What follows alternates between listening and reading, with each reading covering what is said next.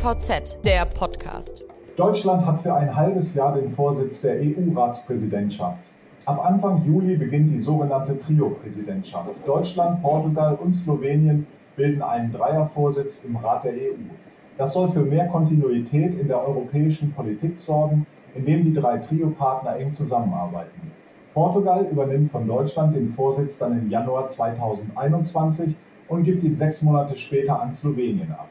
Der Rat der Europäischen Union ist eines der wichtigsten Organe der EU. Das gilt umso mehr in dieser Zeit mit ihren vielen wirtschaftlichen, sozialen und finanziellen Herausforderungen, ausgelöst durch die Corona-Pandemie. Und der Brexit ist ja auch noch nicht ganz erledigt. Mein Name ist Robert Kümmerlen, ich bin bei der DVZ zuständig für Logistikthemen und heiße Sie recht herzlich willkommen zu unserer neuen Podcast-Folge. Über die Bedeutung der deutschen EU-Ratspräsidentschaft die Erwartungen und Schwerpunkte sowie den Perspektiven der europäischen Verkehrspolitik spreche ich heute mit Frank Hütten, unserem politischen Korrespondenten in Brüssel. Er beobachtet für uns seit Juli 2019 die politische Bühne in Brüssel und berichtet kontinuierlich in der DVZ. Frank, hallo und einen schönen guten Tag. Ich grüße dich. Ja, hallo Robert. Schönen guten Tag aus Brüssel und hallo auch an alle, die jetzt zuhören. Frank, politische Entscheidungsträger hatten es in den vergangenen Wochen und Monaten, weiß Gott, nicht leicht, denn sie müssen die Folgen der Corona-Krise in den Griff bekommen. Ähm, wie ist derzeit die Stimmung in Brüssel nach all den bisherigen Anstrengungen? Ja, da würde ich schon sagen, dass die Stimmung äh, angespannt ist, denn äh, es ist ja klar, dass die Krise jetzt noch nicht vorbei ist. Das wissen alle, das sagen alle immer wieder. Man weiß nicht, was noch kommt kommt wieder ein Rückschlag, äh, muss man wieder in, in, den ganz strengen Krisenmodus zurückschalten und dann auch bei der Bewältigung, da sind ja noch viele Fragen offen, zum Beispiel äh, bei den Finanzen, ja, bei der mehrjährigen Finanzplanung der EU und bei diesem geplanten Wiederaufbaufonds. Der, der hat ja jetzt den schönen Namen Next Generation EU. Und äh, darum, um die Finanzen, da wird ja heftig gerungen, wie das meistens so ist bei den Finanzen. Da gab es Grundsatzdebatten, die gingen schon ans Eingemachte im April. Da lagen die Nerven ja schon ziemlich blank. Da ging es ja um Fragen wie äh, Solidarität, was heißt das, äh, wer muss hier mit wem solidarisch sein, wie stark müssen jetzt reiche EU-Staaten den weniger Getroffenen helfen, äh, darf die EU Schulden aufnehmen für diese Krise, soll sie ja tun. Und wer bestimmt über, darüber, für was das Geld dann ausgegeben wird, wie viel gibt es als Kredite, wie viel als Zuschüsse. Also du siehst schon, da sind noch ganz, ganz viele Fragen offen. Und man ist da jetzt auf einem guten Weg. Ob jetzt bei dem nächsten EU-Gipfel am 17. und 18. Juli soll der sein, ob man sich da jetzt letztendlich einigen kann, das weiß man natürlich bei so einem Gipfel nie. Und da könnte auch erbitterter Streit wieder ausbrechen. Und dass das nationale Denken recht stark ist, das hat man ja auch zu Beginn der Krise schon gesehen, als diese ganzen Grenzkontrollen dann kamen und Reisebeschränkungen. Und als dann mühevoll erst der Güterverkehr wieder flott gemacht werden musste, das hat alles auch Verunsicherung gebracht.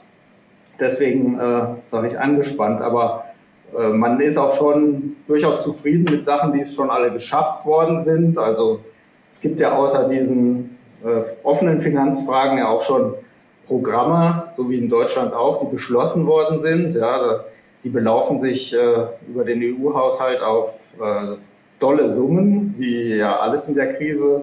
540 Milliarden Euro haben wir da für Rückversicherung, für Kurzarbeitergeld und, und, und.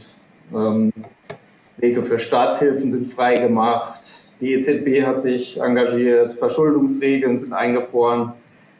Ähm, und man hat auch ja schon so Absprachen, wie das wieder hochfahren laufen soll. Also äh, du siehst, äh, gibt es auch Punkte, die schon gemacht sind und durchaus auch Zufriedenheit mit dem, wie es läuft, aber die Spannung bleibt. Mhm. Ja, angespannte Situation, das kann man sich derzeit, glaube ich, sehr gut vorstellen und auch bei den ja, großen Finanzsummen, mit denen da momentan jongliert wird, da kann man sich wirklich ja nur wundern und auch äh, fragen, ähm, wie soll das eigentlich alles finanziert werden.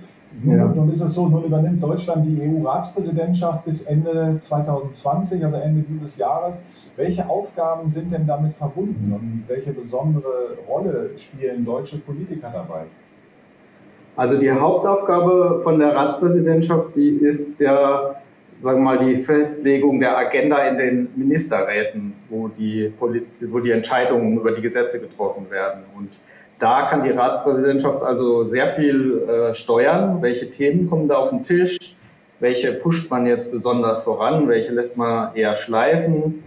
Ähm, und für die Gesetzgebung in der EU, da ist es ja nötig, dass sich im Ministerrat immer die 27 Minister bzw. die Regierungen da ähm, einig werden. Das Ganze wird da vorher noch auch vordiskutiert in so Expertenarbeitsgruppen. Und da kommt es dann auf die Präsidentschaft an, da auch Kompromissvorschläge zu machen und zu gucken, dass man da zu einem gemeinsamen Standpunkt, so heißt es im EU-Sprech, äh, kommen kann. Und wenn es dann eben politisch wird, dann sind da auch wirklich die äh, Fachpolitiker gefragt, also sprich die einzelnen Bundesminister, wobei Verkehr natürlich der Verkehrsminister jetzt besonders. Die müssen dann die Leitlinien da vorgeben und den Spielraum, was die Experten da so alles verhandeln dürfen. Und wenn die Minister sich dann selber treffen, dann muss eben auch der Minister, der die Ratspräsidentschaft hat, moderieren und gucken, dass die Einigung gelingt. Also zum Beispiel wäre das jetzt Andreas Scheuer, der ein Thema wie bei der Wegekostenrichtlinie gucken muss, dass, dass sich da die Mitgliedstaaten einigen. Mhm. Eben sind es dann andere Minister. Also zum Beispiel ein, ein Thema wird bestimmt das EU-Klimagesetz werden in dem Halbjahr. Da wäre es dann die Umweltministerin Schulze, die da verantwortlich ist. Mhm. Das sind schon mal zwei Ministernamen. Andreas Scheuer hast du äh, zuerst erwähnt. Welche Schwerpunkte wird in Deutschland während der Ratspräsidentschaft setzen? Was glaubst du da? Und welche Impulse sind von Verkehrsminister Andreas Scheuer zu erwarten? Also welche Position der deutschen Transport- und Logistikbranche wird er im kommenden Jahr konkret vertreten? Also er hat da schon mal äh, in Berlin so ein bisschen zu erkennen gegeben, was er sich so vorstellt. Und da hat er zwei Bereiche äh, besonders rausgestellt. Das eine ist mal die Überwindung von der Coronavirus-Pandemie. Und da hat er gesagt, wir brauchen in Europa einen gemeinsamen Pandemie-Notfallplan für Güterverkehr. Das ist so ein großes Schwerpunktthema. Und das andere ist dann äh, mehr so ein bisschen generell die Mobilität in Europa moderner, innovativer und klimafreundlicher zu gestalten, so hat er das genannt. Und da geht es dann darum, dass wir das umsetzen politisch, äh, was im Green Deal Strategiepapier da so alles aufgeschrieben ist. Und da hat Scheuer auch so seine Linie schon mal so ein bisschen erkennen lassen. Da sagt er nämlich, er will nicht so, dass auf Verbote und Einschränkungen gesetzt wird, sondern mehr auf Anreize für Innovation. Und hat da auch schon ein Label dafür erfunden. New Mobility Approach soll das heißen. Und damit meint er eben, dass er die Diskussion in diese Richtung da eher vorantreiben wird. Und ich glaube, da spricht er durchaus ja auch im Sinne von deutschen Transportverbänden, die jetzt also nicht weniger Verkehr, sondern eher saubereren und intelligenteren Verkehr wollen. Ich denke, das ist sicher in deren Sinn und auch so Themen wie alternative Antriebe und Digitalisierung, das steht ja auch alles auf deren Agenda. Mhm.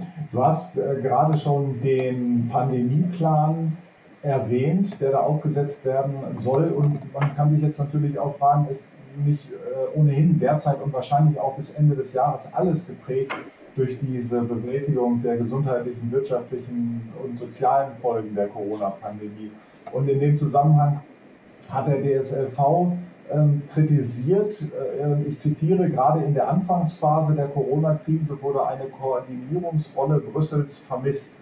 Nationalstaatliche Alleingänge haben für große Verunsicherung gesorgt und die grenzüberschreitenden Logistikketten unter Druck gesetzt.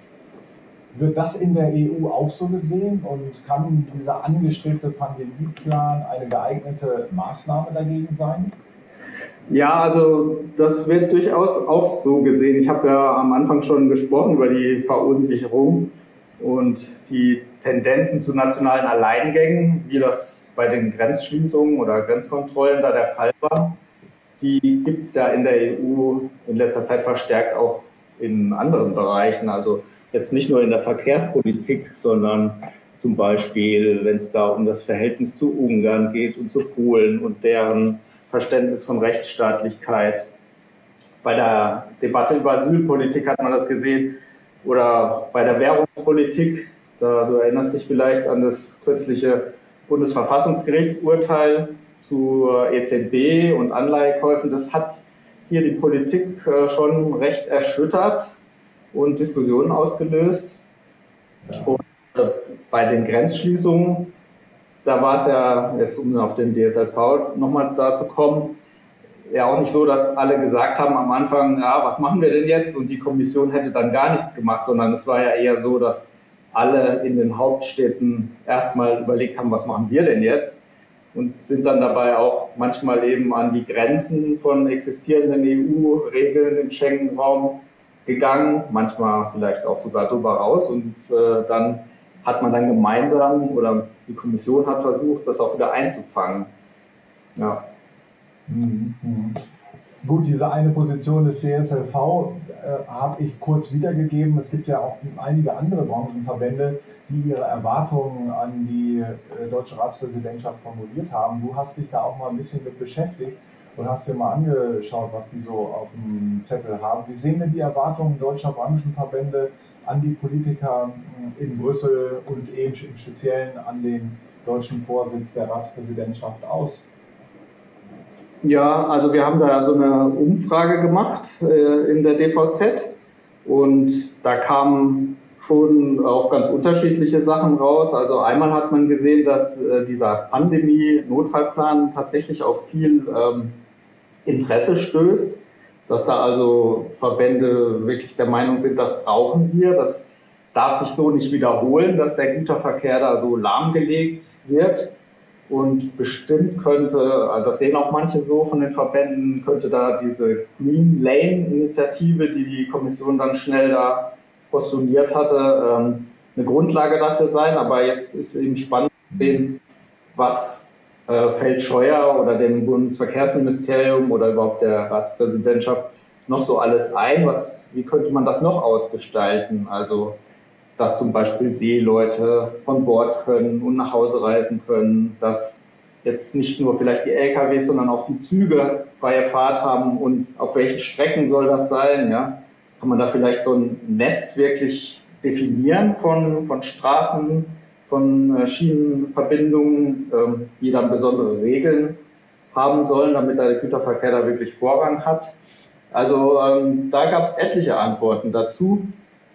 Ähm, und das wird bestimmt ein Thema, könnte ich mir vorstellen, was noch einige Schlagzeilen macht in der Präsidentschaft. Und mhm. Themen, äh, die die Branche äh, nicht erst seit gestern umtreiben, ist natürlich alles, was sich so mit neuen Technologien Digitalisierung und den möglichen neuen Antriebsformen beschäftigt. Da wünschen sich natürlich viele auch irgendwie Antworten, aber ich glaube, da hat auch Andreas Scheuer jetzt keine Kristallkugel, mit der die ganzen Antworten geben. Ja, neue Antriebstechniken stehen natürlich auch im Zusammenhang mit Klimaschutz. Auch das ist ein Stichwort, das schon seit längerem natürlich kursiert. Ähm, Stichwort Green Deal. Und äh, wie sieht das denn aus deiner Sicht aus? Äh, lässt sich Klimaschutz äh, möglicherweise mit einer Konjunkturbelebung in Europa verknüpfen oder sind das eher gegenläufige Interessen? Die schwierige finanzielle Situation hast du ja auch schon angedeutet, die aber notwendig ist, um eben die Konjunktur, der Konjunktur wieder Impulse zu geben. Ähm, ja, wie passt da der Klimaschutz noch zu? Ja, das ist eine Debatte, die jetzt natürlich auch wieder kommt, aber äh, die ist jetzt auch ja nicht nur durch die Pandemie entstanden. Ne? Also diese Debatte, die wurde ja auch schon früher geführt. Da gibt es immer die, die sagen, äh, die eher die Lasten betonen und die Auflagen und die notwendigen Investitionen für Klimaschutz und die dann sagen, oh, lasst uns aufpassen, wir dürfen die Unternehmen nicht überfordern, vor allem nicht im weltweiten Wettbewerb.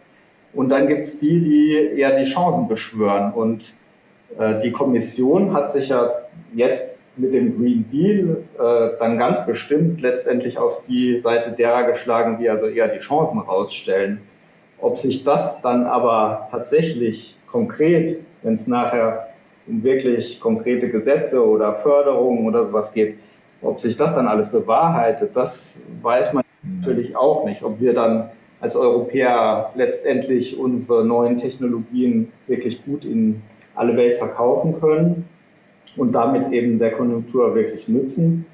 Ähm, das weiß man nicht. Aber ich glaube, egal wie man das macht, dass die Konjunktur jetzt wieder anspringt, irgendwie ist es klar, dass das nachhaltig sein muss, weil sonst müssen wir dann nachher, wenn die Konjunktur wieder läuft, aus Klimaschutzgründen doch wieder umsteuern und dann zahlt man vielleicht sogar doppelt am Ende. Mhm. Die große Ungewissheit dabei ist halt tatsächlich, wie du ja auch eingangs schon gesagt hast, wie geht es mit der Pandemie eigentlich weiter? Also werden wir wieder in Situationen kommen, wo Lockdowns not, notwendig sind, regionale Lockdowns. Ähm, wie wird sich das Infektionsgeschehen im Herbst darstellen? Das sind natürlich alles Ungewissheiten, ähm, die man jetzt schwer einschätzen kann bei dieser ganzen äh, bei dem ganzen Versuch hier mal die, die Arbeit so ein bisschen zu, zu beleuchten, die Schwerpunkte, weil das in der Tat halt ähm, ja, sicher rasch auch wieder alles ändern kann und dann hat man ruckzuck andere Vorzeichen. Ähm, Nochmal zu den Forderungen von Verbänden. Das Deutsche Verkehrsforum hat sich da nämlich auch relativ ausführlich geäußert.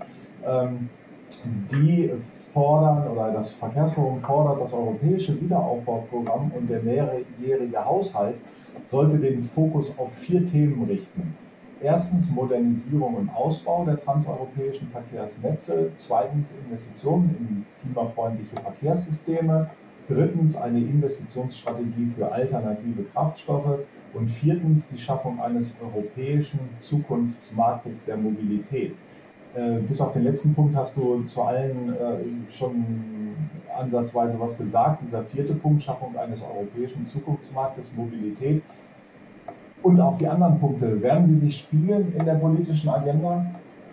Ja, du hast eigentlich gesagt, dass ich es nämlich schon gesagt habe. Ähm, das sind alles Sachen, die passen eigentlich ganz gut in die langfristigen Strategien, die in der Kommission und auch im Ministerrat äh, schon angelegt sind. Und es ist ja jetzt auch so, das muss man vielleicht auch mal sagen, eine Ratspräsidentschaft, die bringt immer, die bringt immer ein Land in, in den Mittelpunkt und ins Scheinwerferlicht und dann wird auch immer genau geguckt, was machen denn jetzt die Deutschen.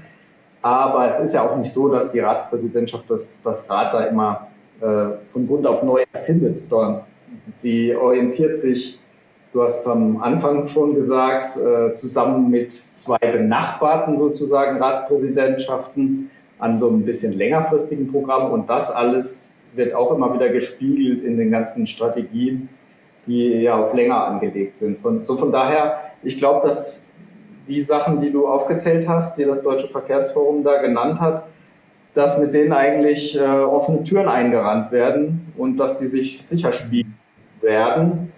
Allerdings ähm, in so einer Strategie ist immer leicht was gespiegelt, aber wenn es ans Eingemachte geht sozusagen, wenn es um den Haushalt geht und darum, wer bekommt jetzt für was Geld, dann wird natürlich immer hart verhandelt und manche sagen, ja, im Haushalt liegt die Wahrheit und äh, da gibt es ja dann auch noch andere ähm, Politikbereiche als den Verkehr. Die wollen natürlich auch alle ihre Budgets sichern. Mhm. Wenn wir von der Ebene mal runterkommen, gehen wir auf eine andere Ebene, nämlich die der Verkehrsträger. Welche Relevanz haben denn deiner Einschätzung nach in der, in der europäischen Verkehrspolitik die einzelnen Verkehrsträger? Also äh, neben der Straße, dem Schienenverkehr, ähm, auch Luft- und Binnenschiffe. Also die, die kommen schon alle ähm, in ihrem Recht, würde ich sagen, zur Geltung. Ähm, das ist ja, da kann ich vielleicht nochmal so ein bisschen sagen, wie, wie, ich, wie das organisiert ist. Der Ministerrat, also die Institution, in der sich die Mitgliedsregierungen treffen und zusammensetzen, der arbeitet ja nicht nur wirklich mit den Ministern selbst, die dann anreisen, sondern da gibt es immer Leute, die hier in Brüssel vor Ort sind, Ähm, und die treffen sich dann in Arbeitsgruppen und bereiten dann die Dossiers vor, die da jeweils anliegen im Ministerrat. Und da gibt es eben spezialisierte Arbeitsgruppen auch zu allen Verkehrsträgern. Ja, da gibt es äh, Land, See und Luft. Und das Gleiche ist in der EU-Kommission der Fall. In der Generaldirektion für Verkehr gibt es dann mehrere Direktionen und da gibt es auch Land, Luft und See. Da ist Windschiff äh, mit dabei bei der See. Im Europaparlament da ist das vielleicht ein bisschen weniger strukturiert, würde ich sagen, weil da hängt es dann auch doch von den einzelnen Interessen von Abgeordneten ab, auf welche Themen die sich da so spezialisieren. Und im Verkehrsausschuss gibt es auch natürlich Abgeordnete, die interessieren sich jetzt mehr für Personenverkehr als für den Güterverkehr, für den oder auch für äh, die Tourismuswirtschaft. Die wird nämlich im Ausschuss für Verkehr im Parlament nämlich auch behandelt. Mhm. Dann nochmal zum Verkehrsministerrat eine konkrete Frage. Wie kann der denn, wie kann diese Institution diese Stichworte Klimafreundlichkeit, Klimaschutz und Innovation mit Inhalt füllen? Weil das sind ja immer so Schlagwörter, Hülsen, die daherkommen. Ganz konkret, was kann der da tun? Ja, da hast du ganz recht. Das sind Schlagwörter und viele Themen, die bei der Antriebstechnologie, das, das wird sich auch nicht von heute auf morgen klären. Ähm, eine Sache, die ich vielleicht noch unterschlagen habe, beim Reden über die Aufgaben der Ratspräsidentschaft, ähm, ist ja, dass die nicht nur die harte Gesetzgebung machen, sondern die können auch ähm, jetzt weitere Debatten für die künftige Richtung der EU-Politik führen. Und das äh, will jetzt Andreas Scheuer und wollen die Deutschen auch ganz besonders machen im Verkehrsbereich. Wir haben also mehrere Konferenzen angesetzt zu zum Beispiel zum Luftverkehr. Da geht es nicht nur um Klimaschutz, sondern auch um jetzt die schwierige Lage der Luftfahrtindustrie und um die Wettbewerbsfähigkeit, wie man das sichern kann. Dann gibt es äh, was zum Bahnverkehr, zur Digitalisierung und zur Förderung des Schienengüterverkehrs. Dann gibt es äh, zum Klimaschutz im Seeverkehr gleich zwei Konferenzen und, und, und. Also da ist so einiges äh, geboten, was die Deutschen da auch machen wollen. Und das sind dann schon ja, konkrete Ausgestaltungen von diesen Schlagworten aber bei den Konferenzen natürlich Ausgestaltungen, die noch recht in der Zukunft liegen, ja, weil dafür gibt es noch keine Gesetzesvorschläge. Das kann aber einfließen in künftige. Und wie kann man sonst noch füllen? Ja, der Ministerrat, wie ich gesagt habe, beim Haushalt ist ganz wichtig. Ja, wo geht das Geld hin? Das sind jetzt nicht die Verkehrsminister, die das letztendlich entsch entscheiden müssen, aber der Ministerrat schon, zusammen mit dem Parlament. Und dann natürlich muss das gefüllt werden konkret bei der Gesetzgebung. Und diese äh, Reform der EU-Wegekostenrichtlinie, manche sagen auch Euro-Vignette als Stichwort dazu, das wird dann Prüfstein sein. Da, da wollen die Deutschen ja eine Einigung hinbekommen jetzt im Rat, die jetzt schon lange nicht gelungen ist. Und das ist zum Beispiel ganz wichtig dafür. Da hat auch das Deutsche Verkehrsforum in unserer Umfrage darauf hingewiesen, dass die Unternehmen ja wissen müssen, wie jetzt verschiedene Antriebsarten künftig so bei den Wegekosten behandelt werden. Und da wäre zum Beispiel jetzt ein Wegekostensystem, was stark auf CO2-Ausstoß basiert, ein starkes Signal. Das könnte man vielleicht erreichen, wenn, wenn das klappt. Und da geht es auch um die Frage dann eben, äh, wie werden jetzt externe Kosten für Klima, Umwelt, Lärm, Gesundheit, wie werden die berücksichtigt? Das ist ja wieder ganz wichtig für das Konkurrenzverhältnis zwischen den Verkehrsträgern. Und übrigens äh, bei dem Punkt, also Eurovignette, wenn es da gelingen würde, eben sowas hinzubekommen, dann wäre das ja auch ein wichtiger Beitrag, um diesen endlosen Streit um den Lkw-Transit durch Österreich ein bisschen lösen zu helfen. Mhm. Gut, wir werden am Ende sehen, wie konkret dann die Sachen tatsächlich werden, Frank, mal deine persönliche Einschätzung, werden das insgesamt mehr evolutionäre oder eher revolutionäre Entwicklungen sein, die sich aus der deutschen EU-Ratspräsidentschaft ergeben? Also ich glaube definitiv mehr evolutionäre. Die Ratspräsidentschaft kann nicht selber die Gesetzesvorschläge machen, die müssen von der Kommission kommen. Und da stehen wir jetzt am, eher so mehr am Anfang von der fünfjährigen Legislaturperiode. Der Green Deal, der zeichnet da viel vor und die Arbeitsprogramme, die es gibt. Und jetzt liegt eben, wie ich schon gesagt habe, die Chance da drin, die Diskussionen zu beeinflussen, wie dann diese Vorschläge aussehen werden. Und über die Details, da kann man sich dann hinterher dann weiter streiten. Das wird auch ganz bestimmt passieren. Das wird auch ganz bestimmt noch passieren, wenn die deutsche Präsidentschaft schon längst wieder vorbei ist. Hm. Nun haben wir noch ein anderes großes äh, Thema, das auch in den kommenden halben Jahr weiter behandelt werden muss. Das ist der Brexit. Wie geht es damit weiter? Mich erinnert das so an diesen Film mit dem Murmeltiertag, den kennst, da, wo so ein Journalist in so eine Zeitschleife gerät und immer den gleichen Tag erlebt. So komme ich mir immer vor, wenn ich die neuesten Ergebnisse der Verhandlungsrunden mir da anhöre zum Brexit.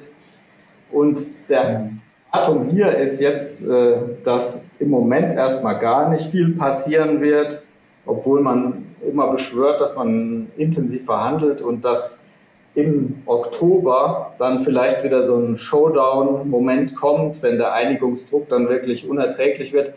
Also du merkst schon, das äh, erinnert dich wahrscheinlich gefährlich an das Gleiche, was wir im letzten Jahr schon hatten. Absolut, ja. Und äh, vielleicht für Teilbereiche gelingt dann ja doch noch ein Abkommen oder Teilabkommen. Ich meine, wir haben ja immerhin einen Austrittsvertrag, das ist ja schon mal besser als nichts, aber für Handel und Transport ist das noch ein bisschen wenig. Der, der Bundesverband äh, Gütertransport und Logistik, der BGL, der hat in unserer Umfrage auch nochmal gemahnt, er, es braucht klare Vorgaben für den Güteraustausch im Fall, dass es eben jetzt dann doch wieder zu so einem No-Deal kommt. Und ich mhm. glaube, Unternehmen, diese werden also gut beraten sein, sich weiterhin damit zu beschäftigen, was für WTO-Regeln es gibt weil die werden ja notfalls greifen, falls kein Abkommen zustande kommt. Und die Notfallplanung, die die EU im letzten Jahr schon gemacht hatte, die gibt es ja auch noch. Und das könnte natürlich sein, dass man die im letzten Moment dann nochmal irgendwie anpasst und überarbeitet. Das wäre dann auch wieder ein Job für die Ratspräsidentschaft. Mhm. Nun, also eine Menge Aufgaben, die da noch zu bewältigen sind und gleichzeitig beginnt jetzt die Sommerferienzeit. Wie wirkt sich das denn eigentlich auf den politischen Betrieb in Brüssel aus? Wird es dort auch so etwas wie Ferien geben oder, so würde ich jetzt mal vermuten, bei all dem, was du hier erzählt hast, müssten die Abgeordneten und die EU-Kommissare doch eigentlich durchgängig arbeiten, oder nicht? Ja, irgendwie ist da natürlich immer irgendjemand da, aber also normalerweise sind die Sommerferien im August in Brüssel äh, heilig. Das, das war immer so, das, das kennt man aus Deutschland gar nicht so durch unser föderales System, wo die Schulferien immer reihum wandern. Ähm, hier ist das in Belgien eher so wie in Frankreich, dass eben das ganze Land so ein bisschen dicht macht und das war eben klassischerweise im August so und dann machen auch die EU-Institutionen zu. Ähm, im Juli, da, da ist durchaus noch Betrieb, ja, da will ja die Präsidentschaft erstmal zeigen, was sie so anschiebt und da finden auch noch Räte statt und das Parlament tagt noch.